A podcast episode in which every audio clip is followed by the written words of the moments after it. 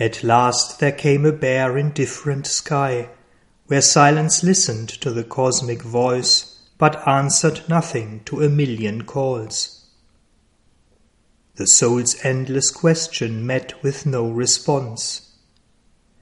An abrupt conclusion ended eager hopes, a deep cessation in a mighty calm, a finis line on the last page of thought, and a margin and a blank of wordless peace. There paused the climbing hierarchy of worlds. He stood on a wide arc of summit space, alone with an enormous self of mind, which held all life in a corner of its vasts. Omnipotent, immobile, and aloof, in the world which sprang from it, it took no part. It gave no heed to the paeans of victory. It was indifferent to its own defeats. It heard the cry of grief and made no sign. Impartial fell its gaze on evil and good. It saw destruction come and did not move. An equal cause of things, a lonely seer and master of its multitude of forms, it acted not, but bore all thoughts and deeds, the witness, Lord, of nature's myriad acts consenting to the movements of her force. His mind reflected this vast quietism. This witness hush is the thinker's secret base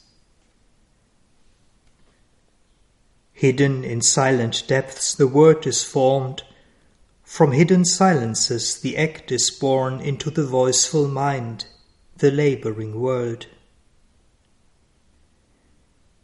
In secrecy wraps the seed the eternal sows silence, the mystic birthplace of the soul. In God's supreme, withdrawn and timeless hush, a seeing self and potent energy met. The silence knew itself and thought took form. Self made from the dual power creation rose. In the still self he lived, and it in him. Its mute, immemorable, listening depths, its vastness and its stillness were his own. One being with it, he grew wide, powerful, free. Apart, unbound, he looked on all things done. As one who builds his own imagined scenes and loses not himself in what he sees, spectator of a drama self conceived, he looked on the world and watched its motive thoughts with the burden of luminous prophecy in their eyes, its forces with their feet of wind and fire arisen from the dumbness in his soul. All now he seemed to understand and know. Desire came not, nor any gust of will. The great perturbed inquirer lost his task. Nothing was asked nor wanted any more. There he could stay, the self, the silence one. His soul had peace, it knew the cosmic whole. Then suddenly a luminous finger fell on all things seen or touched or heard or felt, and showed his mind that nothing could be known that must be reached from which all knowledge comes. The skeptic ray disrupted all that seems and smote at the very roots of thought and sense. In a universe of nescience they have grown, aspiring towards a superconscient sun. Playing in shine and rain from heavenlier skies, they never can win however high they reach, or overpass, however keen their probe. A doubt corroded even the means to think. Distrust was thrown upon mind's instruments. All that it takes for reality's shining coin proved fact, fixed inference, deduction clear, firm theory, assured significance, appeared as frauds upon time's credit bank, or assets valueless in truth's treasury. An ignorance on an uneasy throne travestied with a fortuitous sovereignty, a figure of knowledge garbed in dubious words, and tinsel thought forms brightly inadequate.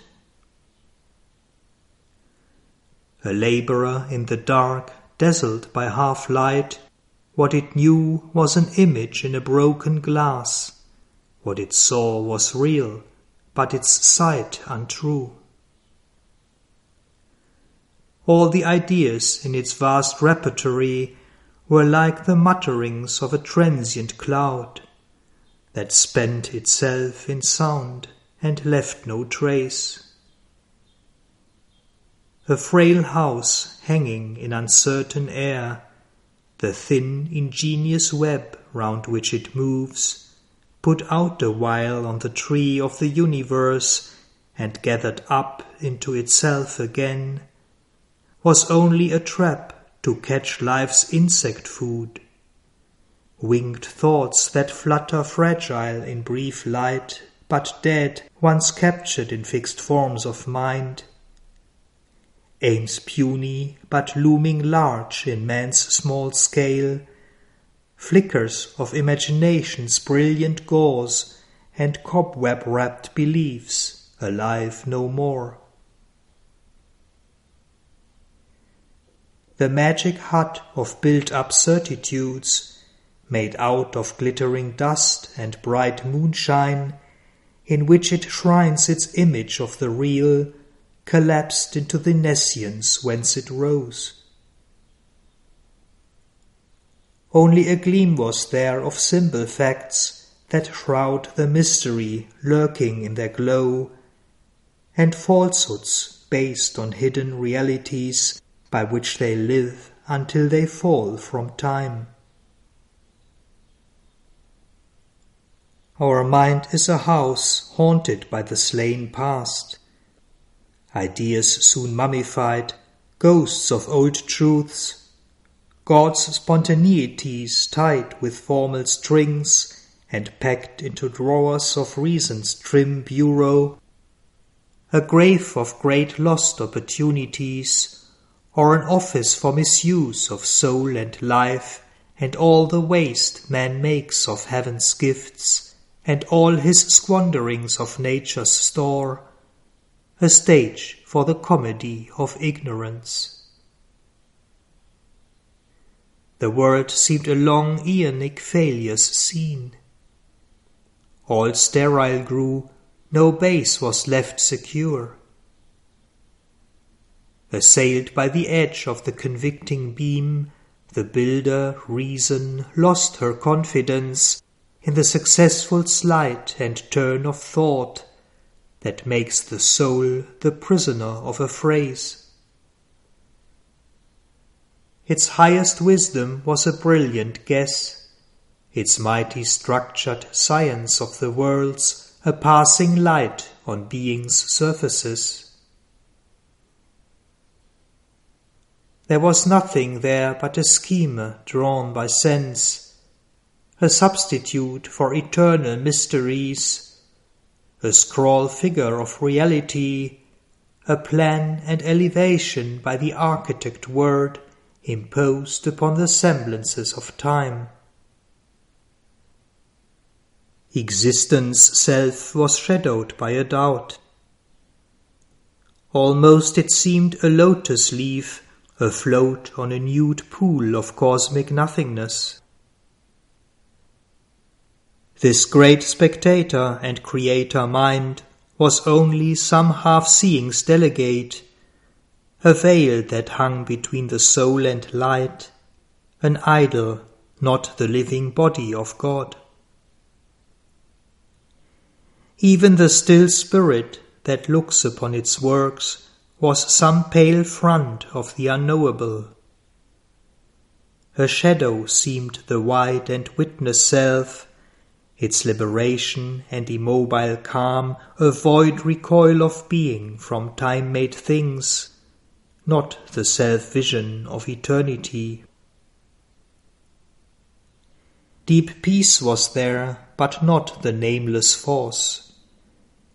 Our sweet and mighty mother was not there, who gathers to her bosom her children's lives, her clasp that takes the world into her arms in the fathomless rapture of the infinite, the bliss that is creation's splendid grain, or the white passion of God ecstasy that laughs in the blaze of the boundless heart of love. A greater spirit than the self of mind must answer to the questioning of his soul. For here was no firm clue and no sure road. High climbing pathways ceased in the unknown.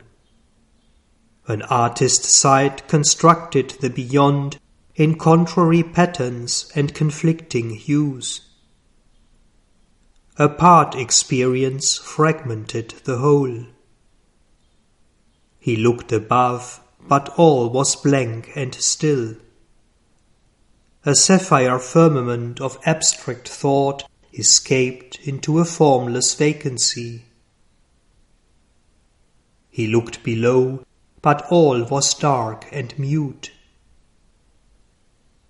A noise was heard between of thought and prayer a strife, a labour without end or pause. A vain and ignorant seeking raised its voice. A rumour and a movement and a call, a foaming mass, a cry innumerable, rolled ever upon the ocean surge of life along the coasts of mortal ignorance. On its unstable and enormous breast, beings and forces, forms, ideas like waves, jostled for figure and supremacy, and rose and sank and rose again in time.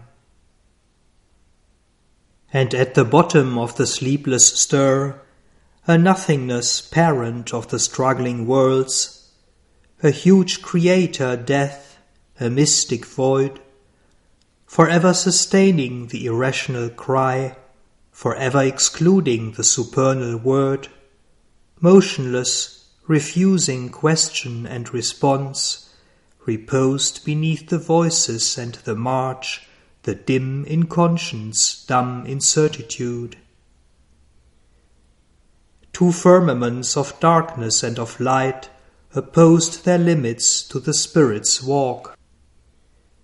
It moved, veiled in from self's infinity, in a world of beings and momentary events, where all must die to live and live to die. Immortal by renewed mortality, it wandered in the spiral of its acts, or ran around the cycles of its thought, yet was no more than its original self and knew no more than when it first began. To be was a prison, extinction the escape.